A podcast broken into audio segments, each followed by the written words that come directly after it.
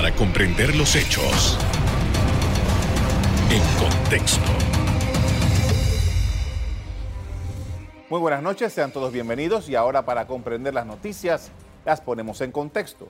En los próximos minutos hablaremos del desempleo y la economía en Panamá en este comienzo del año 2021. Para ello nos acompaña el economista e investigador del Centro Internacional de Estudios Políticos y Sociales, Javier Estanciola. Muy buenas noches.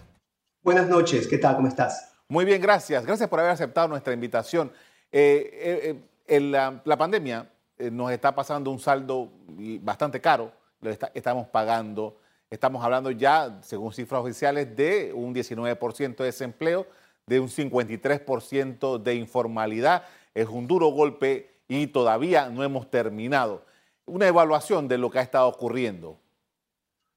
Como, como mencionas, el efecto tanto en el Producto Interno Bruto, en la productividad, en el desempleo, en las vidas de muchas personas ha sido abrumador. y lo más probable en términos de de tratar de entender los, los, los choques externos que nos esperan, estamos viendo que ya países que han comenzado sus procesos de vacunación llevan un mes y medio y están hablando de que quizás regresarán a la normalidad económica a finales de año. O sea que nosotros también tenemos que anticipar que el 2021 va a ser un, un año de, de rebrotes, de abrir y cerrar, de tener la salud como prioridad y tener que ver cómo desde el sector público, privado y el sector, sector civil podemos manejar la, la, la situación económica. Eh, es un poco difícil esta última parte desde el sector civil, tomando en consideración de que la, la válvula la está teniendo casi en todos estos países los gobiernos. Eh, ¿Cómo lidiar esta situación? Porque aquí en Panamá hemos tenido varios desencuentros ya entre el sector gubernamental y el sector civil.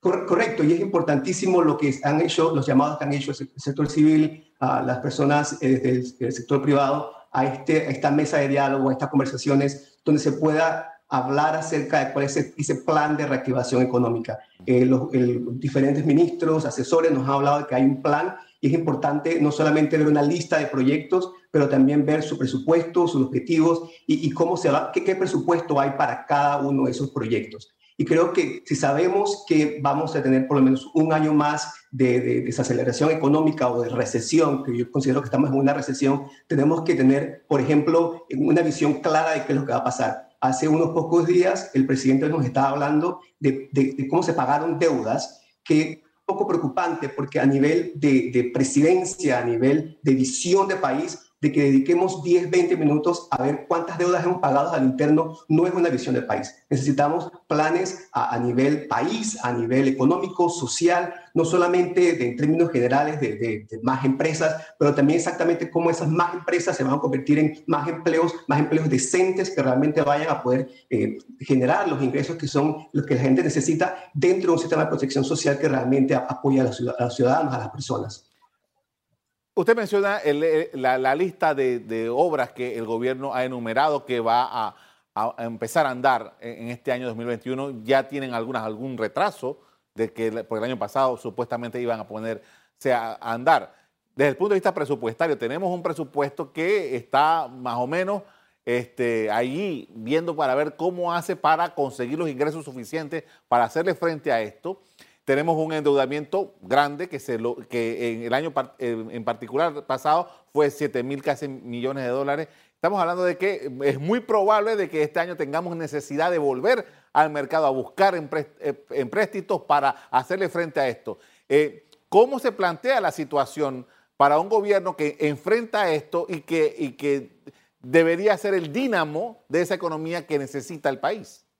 Has planteado exactamente lo que, lo que es importante plantear aquí, de que tenemos que ya eh, acostumbrarnos a la idea de que la deuda va a aumentar y que el problema no es la cantidad de la deuda, sino qué estamos haciendo con esta deuda. ¿verdad? Es importantísimo entender que es preocupante escuchar a planes de austeridad o de contención fiscal cuando sabemos que el próximo año va a ser difícil no, eh, ya organizaciones internacionales, eh, macroacadémicos, eh, académicos a nivel internacional han hablado de que se debe, se debe cambiar la narrativa y, pensar más en la sostenibilidad de la deuda, la sostenibilidad fiscal, más que en el monto de la deuda. Entonces es importantísimo tener esos planes, como el plan de visión de, qué es lo que vamos a hacer con ese dinero. Creo que hemos planteado desde principios del CIEPS la importancia, sí, del emprendimiento, definitivamente que hay que apostar, hay que invertir, pero en serio, ¿verdad?, en los, nuevos empresarios, las nuevas empresarias. Pero tenemos que tener mucho cuidado cómo invertimos en eso porque sabemos que, por ejemplo, el 53% de las personas empleadas trabajan en compañías pequeñas de menos de 5 empleados pero son compañías que pagan en promedio 330 dólares al mes. O si tú vas a una compañía de más de 50 personas, pagan más de 1.000 dólares. Estas pequeñas empresas, según los monitores eh, internacionales de emprendimiento, no hacen innovación, no se involucran en la tecnología y en general están allí por necesidad, no porque quieran ser emprendedores o tener un emprendimiento. Entonces, realmente estos programas que se hacen desde la AMPIME, desde la Caja de Ahorros, de veras deberían empujar la idea de nuevos proyectos, una inclinación al mercado mucho más fuerte, suplir las necesidades del mercado, para entonces poder crear empleos decentes, empleos que realmente pues, generen buenos ingresos y que estén bajo la protección social. Y con eso estamos hablando de la, de la casa social, decimotercer mes, vacaciones, las cosas que un empleado, una empleada, pues pueda sentir que con eso se siente protegido no solamente desde el sector privado, pero también el sector público. Y es justamente este uno de los temas más preocupantes porque estamos hablando de que eh, bueno, la proyección era hasta, hasta diciembre, 18, 19%, pero lo más seguro es que cuando ya se haga la contabilidad del año, vamos a tener mucho más, eh, mucho más desempleo de eso. Y estamos hablando de gente que está ya en un nivel de desesperación. Estamos hablando de unas personas que ya están en unas condiciones que, no tienen muchas expectativas. Eh, frente a esto, y además, esto sin contar a las personas que están con contrato suspendido.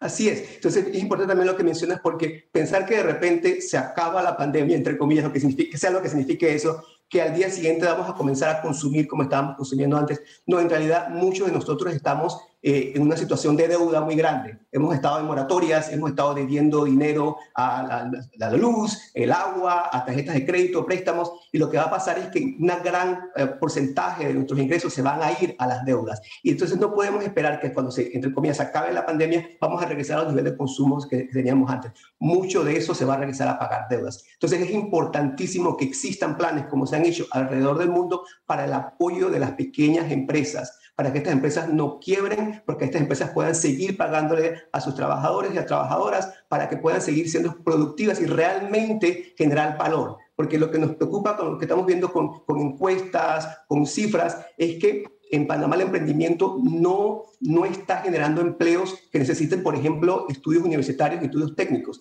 En, en general, el 80% de los empleos de Panamá no necesitan una, un, un título universitario. Eso no significa que no debemos invertir en educación al contrario, lo que debemos hacer es invertir en nuevos emprendimientos que requieran de tecnología, que requieran de nuevos productos en el mercado, que requieran de innovación. Eso requiere una inversión muy seria, un compromiso muy serio, una voluntad política en lo que realmente significa el emprendimiento. No solamente dar un, capital semilla de mil dólares, una clase aquí y allá de, de cómo se financian las cosas. Esto de emprendimiento es algo muy importante porque eso también ayuda a generar empleo decente en Panamá. Por esto vamos a hacer una primera pausa para comerciales. Al regreso, continuamos en el análisis de la situación económica de Panamá y el fuerte impacto que ha tenido en el empleo de miles de panameños. Ya volvemos.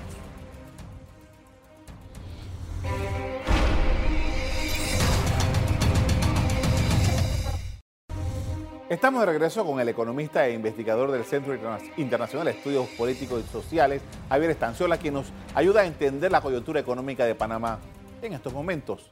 Eh, y estaba leyendo esta tarde un, reporte del Banco Mundial que habla de que la economía de Panamá es la que, más, la que mejor está aspectada con un, crecimiento más o menos de 5.5 del Producto Interno Bruto, creo que coincide creo que con un pronunciamiento que hizo al respecto el CEPAL. Eh, eh, yo, yo no sé, yo 5.5 en una economía como está ahora mismo Panamá me parece que es un gran número. ¿Cómo lo ve usted? Pero recuerda que si vamos a terminar el año en menos 14%, estamos hablando de que estamos creciendo desde ese menos 14%, o sea que ese 5% estamos todavía por debajo de lo que estábamos en el año 2019, en el 2000, ¿sí me explico? O sea que estamos en una situación todavía muy precaria. Si se llega a experimentar ese crecimiento. A mí me parece que es muy importante estar muy cautelosos con estas, estos pronósticos que nos han dado, porque sabemos que ha, ha habido un margen de error bastante grande de los organismos internacionales. Creo que es muy importante tener, creo que la perspectiva que teníamos, que tú mencionaste al principio, de pensar de que esto va a ser un año más que puede ser difícil para la economía panameña y cuáles son los planes, cuáles son las perspectivas, cuáles son los programas económicos que podemos poner en, en, marcha para poder ayudar no solamente a los trabajadores y trabajadoras, pero también hay personas que se quedan en casa cuidando a sus hijos y a sus hijas, mayormente mujeres que no están recibiendo dinero, que no están recibiendo el apoyo que se necesita, y pues también programas sociales. O sea, eh, eh, creo que en Panamá tenemos un gran, un gran conflicto social, económico e ideológico con todos los proyectos, todos los programas de subsidios, todos los pagos que se hacen para, incentivar la, asistencia a, escuelas, etcétera. Y creo que es importante realmente repensar un poco estos programas de subsidio para que realmente ayuden a las personas, eh, sigan ayudándolas, pero sobre todo en esta época donde no están recibiendo ingresos, creo que van a ser mucho más importantes. ¿sí? En vez de, de hablar de eliminarlos, creo que debemos repensarlos y enfocarlos un poco más. Creo que el plan Colmena estaría haciendo algo así, pero ha comenzado poco a poco estamos esperando que se, se, se, abra eso a las 300 corregimientos que supuestamente iba a ir para poder entonces comenzar a hacer estos experimentos, estos programas con estos subsidios de una manera más integral, que creo que es lo que necesitamos. Usted nos hablaba en el segmento anterior acerca de la necesidad de un plan, que el gobierno ha dicho que tiene un plan, pero que todavía como que no lo ha compartido. Estamos esperando un, un, un proyecto importante en esa materia. Pero como están las cosas, eh, ya se ha hablado de eh, reactivar algunos proyectos importantes que generan eh, proyectos de construcción. Pero en las circunstancias como las que tenemos ahora mismo, usted nos ha descrito un par de casos, pero ¿qué cosa no puede faltar en este momento para que Panamá pueda hacer algo durante este año 2021? Yo creo que es importantísimo que nos acordemos de las personas que están pasando hambre. Eh, tenemos encuestas de la UNICEF que nos están diciendo que el nivel de pobreza, el nivel de personas que están pasando hambre es muy alto. El gobierno nos está diciendo que con el plan de subsidios que ellos ya tenían del 2019, con eso es suficiente. Desde el CIEPS hemos calculado que luego de recibir los subsidios, todos los subsidios que oficialmente se, se entregan, el 20% de los hogares todavía ni siquiera pueden pagar la canasta básica. Eso estamos hablando de un nivel de pobreza extremo en el 2019. O sea, nada más estamos diciendo que pueden pagar la canasta básica. No estamos hablando que se pueden vivir en una casa o pueden pagar el pasaje para ir a trabajar. Nada más pagar la canasta básica. Eso es del 2019. En 2020 eso ha incrementado, lo más seguro, no tenemos cifras todavía, y en 2021 va a incrementar más. La CEPAL, organismos internacionales, y macroeconomistas a nivel internacional están hablando de la necesidad de, de, de, una renta básica de no de 100 o 120 dólares, pero de por lo menos 300 dólares. Y sí, hay un problema de deudas, pero también tenemos un fondo de ahorro que por alguna razón no hemos querido utilizar hasta ahora, sabiendo las necesidades tan grandes que muchos hogares están pasando, no, no de, de no saber si va a pagar la deuda o no, no saber si va a poder comer al día siguiente. Yo creo que es importantísimo, la CEPAL lo ha dicho de esa manera también, que lo número uno, lo más importante es esta idea de una renta básica que realmente ayude a estos hogares que acabo de mencionar que ni siquiera pueden pagar la comida. El otro punto creo que tienes toda razón. Esta inversión en proyectos públicos es importantísimo, importantísimo porque tiene unos multiplicadores inmediatos a corto plazo muy grandes. El sector de construcción ha estado empujando la economía por mucho tiempo, pero eso es a corto plazo. Yo creo que a largo plazo debemos combinar todo lo que acabo de mencionar en términos de emprendimiento, en términos de investigación y desarrollo, para realmente apoyar el emprendimiento, y no solamente de gente joven, que es muy importante la gente joven, ¿verdad? Eh, son afectados muy, muy, muy fuertemente por, por, el desempleo, pero hay emprendedores y emprendedoras de todas las edades, sobre todo durante esta época de, de este choque macroeconómico, que estos planes de emprendimiento, estos planes de, de aprendiendo haciendo, todos estos planes de, empleo se extiendan no solamente a personas de 17 a 29 años, sino de 17 a 64, 65 años, porque todos van a estar sufriendo estos, estos tipos de de desempleo de necesidades. Hay, una cosa, y ahora que usted menciona a los jóvenes, que, porque he visto muchas publicaciones de los jóvenes en ese sentido, de el tema, el tema del el, el nivel de bienestar, la facilidad para conseguir una hipoteca, la facilidad para comprar una casa en un lugar que no esté muy distante, la facilidad de poder tener esas cosas que eh, todo joven que ya está rondando los 30 años aspira a desarrollar. Eso quizás sea una de las cosas más traumáticas, no sé cómo lo ve usted, eh, pero ¿qué posibilidades hay de esa recuperación de Panamá que permita ese nivel de bienestar? Creo que está bastante difícil. Si estamos hablando de una situación donde va a incrementar la pobreza, estamos hablando de que entonces esa clase media que, que existió, que se, que se, generó en los últimos 20, 30 años, va a disminuir con menos posibilidades de repente de conseguir esa casa, esa casa nueva como estabas hablando, ¿verdad? Entonces también tenemos que ver que muchos de los programas de, que llaman subsidios en Panamá realmente van a ese tipo de, de, de ideas, de, proyectos que estás hablando. Por ejemplo, eh, estos apoyos de interés preferencial a casas de menos de 180 mil dólares, eso realmente llega a la clase media, ¿verdad? Porque son a, a, ese monto ya estamos hablando de cierto nivel económico. O sea que ya hay programas que de alguna forma u otra apoyan a este grupo de personas. A mí me parece que lo más importante aquí es, hablando ya, hablamos de la pobreza, entonces hablando entonces de cómo poder regresar a, estos, a estas personas jóvenes que han perdido sus empleos al sector laboral o a que puedan tener un, emprendimiento que realmente sea sostenible, que realmente agregue valor a la economía y no es una cosa que se hace a, lo, loco con una, una, clase aquí, una clase allá. Es importantísimo invertir a largo plazo en estas personas jóvenes, pero también en todos los emprendedores y emprendedoras para que realmente puedan reactivar la economía, reactivar su economía y pueda llegar a ese bienestar social que estás hablando. Es momento de hacer otro cambio comercial. Al regreso seguimos conversando sobre la tasa de desempleo en Panamá y las circunstancias que rodean este fenómeno económico en nuestro país. Ya volvemos.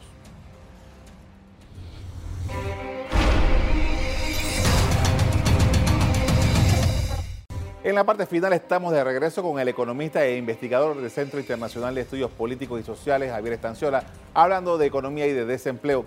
Y casi todos los especialistas, creo que todos los especialistas, que, tanto científicos como economistas, eh, eh, cientistas sociales, han estado diciendo que uno de los grandes eh, impactos que ha tenido la pandemia es el de restregarnos en la cara la gran inequidad, la gran injusticia social que hay en Panamá, esa situación desequilibrada en el que está la economía panameña. Y ya antes de esto, la campaña electoral incluso se habló de la necesidad de que Panamá en algún momento entrara a revisar el modelo económico, ¿no? Eh, eh, esto que eh, ha definido al país, sobre todo en los últimos 30 años. esta, esta, discusión que todavía no se ha dado, ¿cómo la ve usted en una circunstancia como la que tenemos ahora mismo?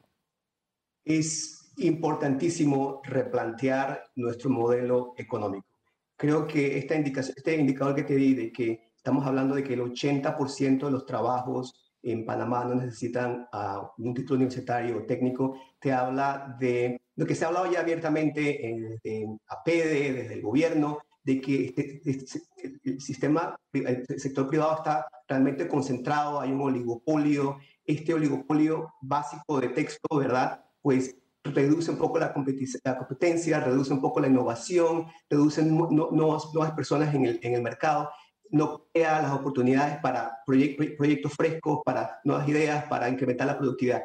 En Panamá eh, es importantísimo, la constitución nos habla de la importancia de la libre, la libre eh, empresa, de la libre competencia, y nos dice de que, de la constitución, de que el gobierno, para poder garantizar eh, una mayor igualdad, pues pudiesen intervenir y el gobierno en realidad pues no interviene como debe a, realmente disminuir el poder de esos oligopolios. Yo creo que es importantísimo realmente que desde la Codeco, desde el MISI, en lugar de invertir tiempo en incrementar los oligopolios, en incrementar eh, esa, concentración en el sector privado, de que realmente apoyemos no tanto, no, no, solo a los emprendedores, a las emprendedoras, pero también a las medianas empresas para que puedan seguir creciendo y seguir haciendo productivas. Eh, cuando se ha hablado de, esto, de este tema, uh, siempre uh, he escuchado voces que dicen el problema es el mercado panameño, que es un mercado muy pequeño y que no hay mucho espacio para maniobra. Eh, eh, ¿Qué hay de cierto en esto? Total, totalmente de acuerdo. Y, y recuerdo en los primeros días de, de, la pandemia, el presidente Laurentino Cortizo mandó, mandó el mensaje que debía mandar y al día siguiente o los días después estaba reunido con todos los presidentes de Centroamérica. Ese tipo de acciones nos daba mucha, mucha, mucha esperanza en ese momento porque eso es lo que necesitamos. Necesitamos dejar de pensar en, fronteras y en, y en, este es otro país y realmente integrarnos comercialmente para poder aumentar el mercado panameño. Eh, cuando te hablaba, por ejemplo, de emprendimiento, muy poco de ese emprendimiento se exporta muy pocos emprendedores, emprendedores están pensando en crear productos que se van a vender en otros países. Están pensando localmente y de repente eh, venderlo en, las provincias. Tenemos, es importantísimo, no solamente desde el punto de vista de los emprendedores, las emprendedoras, pero también en términos de gobierno, políticas que realmente logren la integración comercial, no solamente con Centroamérica, pero con el resto de Latinoamérica, ah, no solamente con los Estados Unidos y con China, pero también con Europa, de una manera que proteja también, importantísimo eso porque sabemos los efectos de estos tipos de, de, de, de arreglos comerciales que pueden uh, afectar negativamente a los trabajadores, a las trabajadoras, pero de una manera que realmente ayude no solamente a las personas que están importando, pero a, toda la cadena de producción en el país. Y para eso es importantísimo entonces que no solamente estemos vendiendo productos uh, a, nivel nada más de distribución, porque estemos, que haya producción, que haya más manufactura, que haya más producción local, que realmente entonces afecte toda la, cadena de producción para que diferentes sectores se afecten positivamente, generen empleo decente para más personas. Ahora, e, e, es interesante, yo lo estoy escuchando porque, y, me parece tremendamente interesante porque yo cuando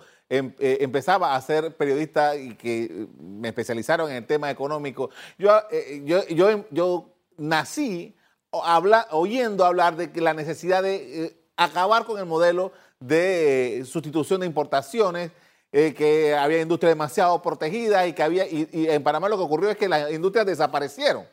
No, yo, yo creo que eso fue un, gran, gran, gran error. Y, y, es importantísimo aclarar, por ejemplo, de que las grandes potencias como Japón y Corea del Sur, ellos son potencias por exactamente por ese modelo de sustitución de, importación. Ellos realmente comenzaron a, crear carros de muy mala calidad, pero siguieron invirtiendo y mejoraron la calidad y mejoraron la calidad y mejoraron los, incentivos para los exportadores, pero también invirtieron en la educación, en la tecnología, en la investigación y el desarrollo. En, Panamá y en Latinoamérica fuimos afectados por la crisis de, de, de deuda que se dio en el 80, por la crisis del petróleo que se dio en los 80, y eso paró eh, eh, pues todo este proyecto de, de, realmente desarrollar la manufactura a nivel local. La manufactura, luego de que nos, unimos a la OMS, a, perdón, a la Organización Mundial de Comercio, disculpa, eh, se, se, afectó grandemente en Panamá y disminuyó grandemente. Y eso ha causado pues que Panamá dependa demasiado de importaciones Panamá tiene que diversificar su, su, propuesta de, exportación, tiene que diversificar su propuesta de, de, productos locales para poder realmente comenzar a hablar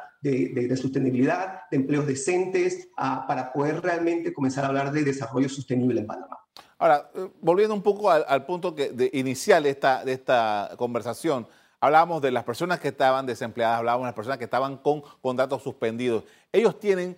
Eh, en el corto plazo que resolver una situación. Pero de acuerdo con lo que usted está diciendo, también podrían proyectarse para desarrollar algo distinto a, ese modelo acostumbrado a estar empleado y que ir a una compañía y hacer un trabajo de ocho horas y tal. Eh, estas personas, ¿qué orientación que se le puede dar en un momento como este? Importante pregunta. Creo que tienes, un buen punto. Si hablando solamente de emprendimiento es porque creo que realmente es algo que nos hace falta en Panamá pero también hace falta eh, crear programas más activos, más directos desde el Ministerio de Trabajo para apoyar a aquellas personas que quieran, desean y puedan entrar a, trabajar en una empresa, ¿verdad? Eh, ya el Ministerio de Trabajo tiene eh, proyectos como ese, Mi Primer Empleo, Aprender Haciendo, pero se, necesita extender ese tipo de proyectos no solamente para personas de 17 a 24 años, pero para personas de 17 a 55 o 64 años, porque el tipo de desempleo está a ese nivel, ah, y no solamente para pasantías de tres meses, sino para, para proyectos de que el gobierno le pague a una, a una empresa para que contrate a estas personas desempleadas, para que realmente puedan reiniciar, reactivarse individualmente en el mercado laboral y no de una manera así como, bueno, te mandamos una guía, te mandamos un email, te mandamos, esto requiere de apoyo activo. Tenemos programas a nivel uh, latinoamericano donde se ha dado hay, hay, evidencia de que eso realmente impacta positivamente en las posibilidades de empleo de las personas. Es ayuda activa, no solamente decir que hay un programa, no solamente mandar email, no solamente prepararlos con una charla, sino activamente apoyarlos desde aplicar eh, la entrevista, darle seguimiento cuando están ya en el trabajo, para que puedan realmente eh, adaptarse al nuevo, entorno laboral y puedan entonces ir en el trabajo, conseguir otro, otro trabajo cuando termine la pasantía. La onda expansiva de esta pandemia que eh, todavía está eh, en explosión, eh, ¿cuánto tiempo va a durar? ¿Tres, cuatro años, cinco años? ¿Cómo lo ve usted?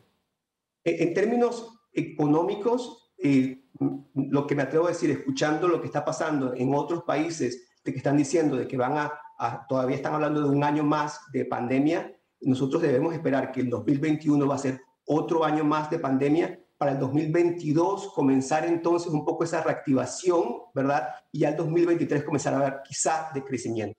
Pero nada de eso va a pasar si no tenemos desde ya comenzamos a crear los fundamentos, los planes, los proyectos para estar preparados para cuando se pueda pasar. Si no nos preparamos desde ya, se, va a ser muy difícil comenzar a hacer programas a lo loco rápido en el 2022, en el 2023.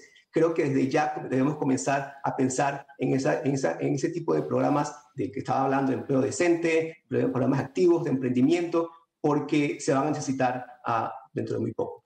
Le agradezco mucho por haber compartido sus criterios esta noche para orientar a la población acerca del tema económico. Muy importante. Muchas gracias. Gracias a ustedes. Gracias. Bien, la crisis sanitaria disparó el desempleo en Panamá, que pasó del 7% al 19%, la tasa más alta en 20 años, mientras que la informalidad subió del 45% al 53%, según las estadísticas presentadas a finales de diciembre por el Instituto Nacional de Estadística y Censo de la Contraloría General de la República. Hasta aquí el programa de hoy. A ustedes les doy las gracias por acompañarnos y les recuerdo que si quieren volver a ver este programa, búsquenlo en el VOD de Cable Onda, en locales, Canal Eco. Me despido invitándolos a que continúen disfrutando de nuestra programación. Buenas noches.